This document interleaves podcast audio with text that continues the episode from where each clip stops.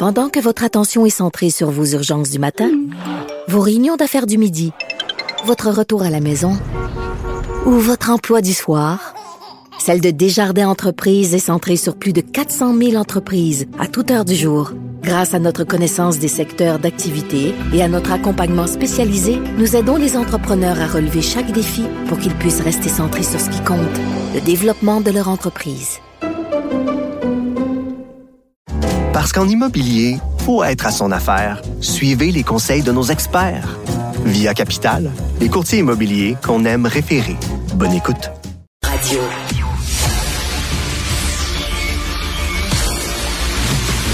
Jean-François Lisée. On va juste dire qu'on est d'accord. Thomas Mulcair. Je te donne 100 raison. La rencontre. C'est vraiment une gaffe majeure. Tu viens de changer de position. Ce qui est bon pour Pitou est bon pour Minou. La rencontre. Lisée. Mulcair. Tom, on donne en aide des millions de dollars à des multinationales qui n'ont pas vraiment besoin de cet argent-là. Et pendant ce temps-là, on augmente les tarifs d'électricité pour les PME de 6,5% Les PME qui ont passé à travers la pandémie, qui ont des problèmes de pénurie d'emploi, de rétention de main-d'œuvre, euh, de pénurie de main-d'œuvre, de rétention aussi de travailleurs.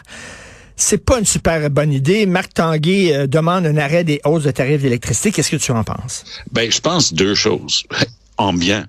Pour une fois, je peux dire du bien d'une intervention du Parti libéral. Un, Tanguay a pris le truc numéro un. Si tu veux faire une annonce comme ça, fais-le le dimanche. Tu vas avoir une couverture, une journée de pénurie de nouvelles le dimanche, et ça va se reporter le lendemain. déjà. Deuxièmement, c'était politiquement très astucieux parce qu'ils sont en train de jouer directement dans le terrain de jeu de François Legault. Hein, Legault, c'est le gars d'économie, c'est le gars qui est là pour la création de bons emplois, l'économie, ainsi, ainsi de suite. Et lorsqu'ils ont changé la règle, il y a une couple d'années, Legault a dit, garde là, Oublie ça, la régie de l'énergie, c'est de la paperasse, c'est de la bureaucratie. Moi, je veux juste dire, dorénavant, les augmentations d'hydro, c'est le coût de la vie. Sais, un et demi, 2 bon, ainsi de suite. Padang, direct dans le kisser, un 6,5 de, d'inflation. Puis là, de, de, de, de, donc ils ont d'urgence changé la loi pour dire que pour le commun des mortels, toi et moi, notre facture d'hydro va augmenter de 3% ce qui est juste, parce que le, coût de l'essence pour hydro, le coût de leur matériel, ça aussi, ça a augmenté, c'est normal. Mais le 6,5, c'était absurde et les gens pouvaient pas l'absorber. Mais ils ont décidé de ne pas toucher au 6,5% d'augmentation pour les PME. Donc, c'est une flagrante contradiction avec toute la théorie économique de Legault, il est là pour aider. Puis comme tu as dit si bien dans ta présentation, Richard, ils en ont déjà arraché assez. Merci. Est-ce qu'on peut arrêter de, les taxer à outrance? Parce que un 6,5, là, ça, c'est pas pour le coût de la vie d'hydro, ça, c'est de la taxation. Et, Jean-François euh, Michel Gérard a écrit dans sa chronique la semaine dernière qu'Hydro-Québec, au cours des deux dernières années, a doublé euh, ses, ses profits. Donc, c'est pas parce qu'il manque d'argent, là. Oui. Alors, euh, donc, il y, a deux, euh, il y a deux façons de voir les choses. Évidemment, politiquement, c'est toujours bon euh, de limiter les hausses de, du coût de l'énergie. Et ce qui fait que des gouvernements, dont péquistes, ont gelé les coûts d'énergie pendant des années. Euh, et ce qui a fait en sorte que, à la fin, lorsqu'on a voulu faire des économies d'énergie, on s'est dit ben là, euh, personne fait des économies d'énergie. Le coût de l'électricité est beaucoup trop bas. Et puis euh, Hydro-Québec réussit à faire des profits, entre autres, parce qu'ils exportent l'électricité aux États-Unis. Puis bon, euh, ils ont des gros consommateurs, mais donc il faut décider. Est-ce que ce qu'on veut, c'est des votes? Ou est-ce qu'on ce qu'on veut, c'est réduire notre empreinte écologique? C'est l'un ou l'autre. C'est l'un ou l'autre. Alors moi, je pense que le prix de l'énergie devrait évoluer au moins selon son coût réel, c'est-à-dire si c'est moins que l'inflation, ça doit être moins que l'inflation, si c'est plus, ça devrait être plus, et ça devrait être vrai pour les particuliers et pour les entreprises. Là, c'est pas vrai pour les particuliers, mais c'est vrai pour les entreprises. Alors, je pense que c'est simplement du clientélisme politique de, ce que Marc Tanguay vient de faire, et c'est du clientélisme politique ce que la CAC a fait. Et dans les deux cas, moi, d'un point de vue écologiste, je trouve ça mauvais. Et je pense que si on veut aider nos PME à surmonter les problèmes qu'ils ont en ce moment, quoique l'économie marche comme du feu de Dieu. Il y a plein de monde dans les magasins. Euh, si tu veux les aider, ben tu sais que euh, disait euh, s'il y a une PME qui paie de l'impôt, c'est parce qu'ils ont un très mauvais comptable. Parce qu'avec la totalité des aides gouvernementales pour les PME, normalement, euh, le, le fardeau fiscal est très léger. Mais il y a un problème avec ce que Jean-François, tu viens de dire là, parce que ça exigerait donc qu'on redonne l'autorité, le contrôle, la juridiction à la régie de l'énergie. C'est ce que je dis. Peut-être, peut-être à la base, c'était ça le problème, parce que tu fais l'économie d'une vraie analyse. C'était une, une réponse de, de, Hmm. de, pa- de paresse et un réflexe anti-gouvernemental de la part de la CAQ. Ah ben, pas besoin de ça, on va pas se border, c'est une gang de pousseux de crayons, bla bla bla. Mais les pousseux de crayons de la Régie de l'énergie avaient énormément d'expertise, ils savaient ce qu'ils faisaient. Ben oui. Mais c'est ça aussi. Hein. Ça, ça c'est géré typiquement comme Legault aime le faire. Tu sais, sa gueule. Ah ben, moi, je sais ça. Hey, garde là, oublie ça, cette gang de, de embête, euh, empêcheur de tourner en rond à la régie de l'énergie. Alors, oui, si on retourne à ça, mais pour l'instant, c'était une solution de facilité. Parce qu'avant, avant Hydro-Québec, lorsqu'ils voulaient augmenter leurs tarifs, devaient, Fallait euh, de- fallait prouver à la, la- c'est ça, euh, au, euh, au c'est bureau l'énergie. Et eux, eux décidaient euh, si effectivement c'était, c'était vraiment nécessaire ou pas. Euh, je me souviendrai toujours de la centrale du Surroi. Ça, c'était une patente à gosse de, de la gang autour de Jean Charest qui avait décidé qu'ils allaient acheter une turbine à gaz pour faire de l'hydro, pour faire de l'électricité. C'était tout sauf hydro, c'était avec des énergies fossiles. Et là, j'étais le ministre de l'Environnement, on était dans un bras de fer terrible. Et là, j'ai réussi quand même. C'est la Régie de l'énergie qui a sauvé la mise, disant, regarde, là, Hydro-Québec n'a pas besoin de cette énergie-là, puis c'est un mauvais investissement pour. Puis on a réussi à sauver le Québec parce que notre bilan de gaz à effet de serre, oublie ça complètement. Mais je me souviens, mon ami Sam Hamad poussait très fort, le gars, le, le, col roulé- le gars du col roulé là, à Hydro-Québec, je me souviens plus de son nom. Euh, Euh, euh, André Caillé. Oui, M. Caillé, il poussait Caillé. très fort pour ça aussi. Ça, c'était vraiment une belle idée. C'était tout sauf. Puis on a réussi à, à le bloquer grâce au travail très professionnel et la très grande expertise qui existait à la Régie de l'énergie.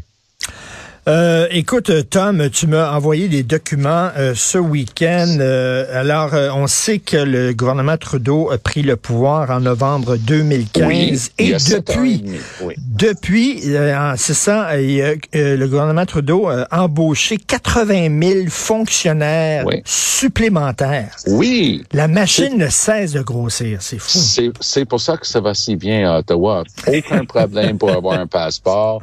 Les aéroports sont les meilleurs au monde. Si malheureusement tu perds ton emploi, tu vas avoir ton chèque d'assurance emploi le lendemain. Ah non, non, non, aucune de ces trois choses n'est vraie.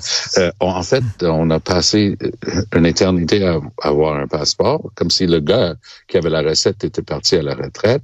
Les trois des dix pires aéroports au monde oh, sont au Canada. Et oui, assurance emploi, comme bien d'autres choses, ça marche plus. Donc, c'est incroyable, cette statistique-là. 31% d'augmentation dans la fonction publique fédérale depuis que Trudeau est là, il y a sept ans et demi. Pour être juste, la population du Canada a augmenté de 8% pendant ce temps-là. Mais c'est inexplicable. Puis Richard, la cerise sur le Sunday, si on donne des dizaines de milliards de dollars par année de contrats en Ben oui. impartition, en sous-contrat, à des compagnies comme McKinsey pour qu'ils fassent Ben oui. le travail du gouvernement parce que les 80 000 nouveaux fonctionnaires, ben, de toute évidence, ça fait rien parce que ça marche en- encore moins bien. Et Jean-François, en 2014-2015, le gouvernement fédéral dépassait 280 milliards par année. Euh, cette année, 2023-2024, ça va être 497 milliards. Oui. La machine ne cesse de grossir. Qu'est-ce que tu en penses? Ben, c'est intéressant parce que euh, les deux les deux vérités euh, coexistent. C'est-à-dire que on a le plus gros déficit, on a le plus gros la plus grosse dette de l'histoire du, du pays. Puis en même temps, quand on se compare aux autres pays du G7, comme Trudeau l'a dit hier soir, tout le monde en parle, on est encore euh, les moins pires. Euh, je dis pas les meilleurs, je dis les, les moins pires. Mais euh, mais ce qui, ce qui fait quand même que euh, la, la, la, la situation, euh, je veux dire, c'est- une courbe qui n'est pas soutenable à moyen ou à long terme. Exactement, Et- exactement. Et je voyais euh, le, le, le, chef du, du PQ, PSPP, dire, ben là, euh, lui il est en train de, de, de préparer le, le budget de l'an 1. Puis euh, je pense qu'il vient de se rendre compte que ben, il y a un problème avec ces colonnes de chiffres parce que les colonnes qui essaient d'amener d'Ottawa, il y a tellement de choses qui sont financées avec la dette que donc un Québec souverain se retrouverait avec une dette de plus en plus grosse. Bon, euh, euh comparé à notre euh, PIB, euh, c'est encore dans, dans, les normes du, du, G, du, G7, mais c'est quand même, il dit là, il, va, il va payer pour nos, pour nos dents. Tout le monde est d'accord pour se faire payer le, le, dentiste, mais c'est avec de l'argent emprunté. Tout ça, c'est avec de l'argent emprunté. Alors, est-ce que c'est vraiment, est-ce que c'est vraiment une bonne façon, ou lui qui il pense aux choses du côté de l'indépendance, est-ce qu'il est en train d'endetter le pays pour qu'on puisse pas s'en aller parce qu'on va être trop endetté? non, il y, a très peu de chances de ça parce que ça aurait pris quelqu'un qui réfléchit pour ah arriver à ça. Et il y, a, très, il y a très peu de chances que ce soit le cas. Non, c'est de l'incurie. C'est de la mauvaise gestion. C'est de la piètre administration. Trudeau a des qualités de politicien vraiment hors pair. Ok, c'est un des meilleurs politiciens qu'on a vu. À l'international, les, chaussettes de couleur, ça passait bien. Mais là, sept ans et demi plus tard, là, le Canadien moyen est en train de faire euh, le tambour avec ses, ses doigts sur le bout de la table, disant, mais est-ce que tu sais gérer? Est-ce que tu as compris que non seulement tu dois faire des belles façons à l'international, mais tu es supposé de gouverner un pays du G7, deuxième plus grand pays au monde, population de seulement 40 millions de personnes, beaucoup d'infrastructures à supporter. Est-ce que tu comprends que tu dois gérer tout ça? Et la réponse est euh, euh, euh, non. et, et, et, et il, il, est bon. Hein? Tout le monde en parle, là, son truc de dire c'est pas des, des déficits, c'est des investissements. Puis comme dit Jean-François, on est moins pire que les autres pays du G7. Si on regarde la courbe de croissance, la, Chine, les pays asiatiques, Océanie et euh, Sud-Est asiatique, courbe de croissance de 30% euh, constante depuis les dernières années. Et quand tu regardes l'Europe de l'Ouest et l'Amérique du Nord, c'est le tiers de ça, c'est à peu près 10% Alors, comment ça se fait que nous, on continue de se croire supérieur? On est en train de se faire dépasser. Et ces pays-là, je regarde la moyenne. Oui, il y a des pays qui... Nous, on est rendu à 72% de dette PIB juste pour le fédéral. Mais on n'a pas regardé la dette des municipalités, puis on n'a pas regardé la dette des provinces. Donc, on est comme société la plus endettée, mais comme individu les plus endettés. Les Canadiens sont les gens les plus endettés du monde, ou parmi les gens les plus endettés du monde. Mais là, mais là, euh, comment ça va tenir ce, modèle d'affaires-là? Là, parce que là, Jean-François a raison. Jean-François a utilisé le bon mot. C'est insoutenable. Ben, on parle de développement durable, développement pérenne, soutenable. Ce n'est pas soutenable. On ne peut pas continuer de faire ça. Et c'est juste le fruit de l'incompétence. Je regarde, et je lui en veux pas personnellement, il a sans doute accompli des bonnes choses dans sa vie, mais notre ministre des Transports, tu dis, OK, il avait quoi comme expérience ou expertise pour faire ça? La réponse, c'est euh, pas grand-chose. Donc, normalement, tu sais, je Marc Gardon... Du ministre des Transports? Oui, au fédéral. ah oui, OK, OK. Mais, mais Garneau, là, on pouvait être d'accord ou pas d'accord avec telle décision sur telle affaire, tu sais, mais on savait que quand lui se levait à la période des questions, il n'était pas en train de lire une note de Ritling écrite pour lui par le dernier euh, arrivé dans son cabinet. Il se levait, parlait des sujets qu'il connaissait il maîtrisait son dossier. Alors, on, a plus cette notion de, responsabilité et, je dirais même de, compétence et de contrôle et de connaissance ministérielle. la machine, la machine grossit, grossit, les dépenses augmentent, euh, mais on n'a pas un nombre infini de travailleurs. On peut pas les imposer, les taxer plus qu'on ne le fait présentement. Je ne vois pas comment on pourra soutenir ça. Euh, Jean-François, corrige-moi si je me trompe, mais il me semble qu'on a besoin d'infirmières au Québec. Et puis, euh, des immigrants qui parlent Français, ben, ils sont bienvenus. Là, on a une Française. Elle est infirmière au centre hospitalier de Verdun et elle a un mari qui, lui, s'est euh, de trouver une job dans le milieu de la construction. Ils veulent aller déménager à Bromont parce qu'ils sont tombés en amour avec les cantons de l'Est. Mais bon, ils n'auront pas euh, leur, leur permis. Euh, ils, ils, devront retourner en France. ils lancent un cri d'appel. Qu'est-ce que tu en penses de ça? Ben, tu sais, c'est parce que en France, ils ont besoin d'infirmières aussi. Tu sais, je trouve que c'est pas très gentil de leur prendre leurs infirmières. Non, mais ça, ça n'a pas de sens. Tu, sais, tu vois que euh, je suppose que euh, Christian Dubé va appeler Christine Fréchette, la ministre de l'Immigration, euh, où c'est déjà fait quand il y a lu l'article samedi, puis il a dit on peut-tu faire en sorte qu'en 24 heures, ils aient leur leur permis, leur certificat de sélection, je ne sais trop, parce que selon un des le, le, spécialiste en immigration interrogé par le journaliste dans la presse, il dit ben, c'est parce qu'ils n'ont pas coché la bonne case. Ils ont demandé un deuxième permis de travail ouvert alors qu'ils auraient dû demander un deuxième permis de travail fermé. Ben, y un, quelqu'un au cabinet de Mme Fréchette qui peut faire monter le dossier, euh, prendre euh, du, une efface puis changer la coche, puis dire bon ben ça va être correct, vous pouvez rester, parce que c'est tellement compliqué. Puis euh, puis ces deux immigrants là, ils, disent on est en France, on n'arrête pas de voir des publicités, des articles pour dire venez, on a besoin de vous. Puis une fois qu'on arrive ici, le nombre d'obstacles administratifs à franchir à Québec et à Ottawa est insurmontable. Alors faites quelque chose de grave. Ouais, je, ne suis pas un expert en droit de l'immigration, mais je veux dire que quand, surtout comme député, euh, autant au provincial, parce que le Québec a un grand rôle, autant qu'au fédéral, nos bureaux s'occupent énormément. La majorité des cas de comté, entre guillemets, c'est des cas d'immigration. Et un de mes proches collaborateurs avec qui j'ai travaillé pendant des années, quand ça a été fini euh, pour la politique, il était allé finir et prendre ses cours et avoir ses accréditations comme conseiller en immigration dûment patenté. Et on se parle régulièrement. Il me dit, Tom, t'as aucune idée. Il dit, ça s'invente même pas les situations qu'on voit. Écoute, ce truc-là sur les sur l'infirmière, je dis, mais on, est dingue. On, a une pénurie d'infirmières. Ils se sont déjà acclimatés. Ils sont ici depuis un bout de temps. Ils, gagnent bien leur vie. Ils sont pas des voleurs. Ils sont, ils sont des gens honnêtes qui viennent ici et qui veulent contribuer puis gagnent de tata.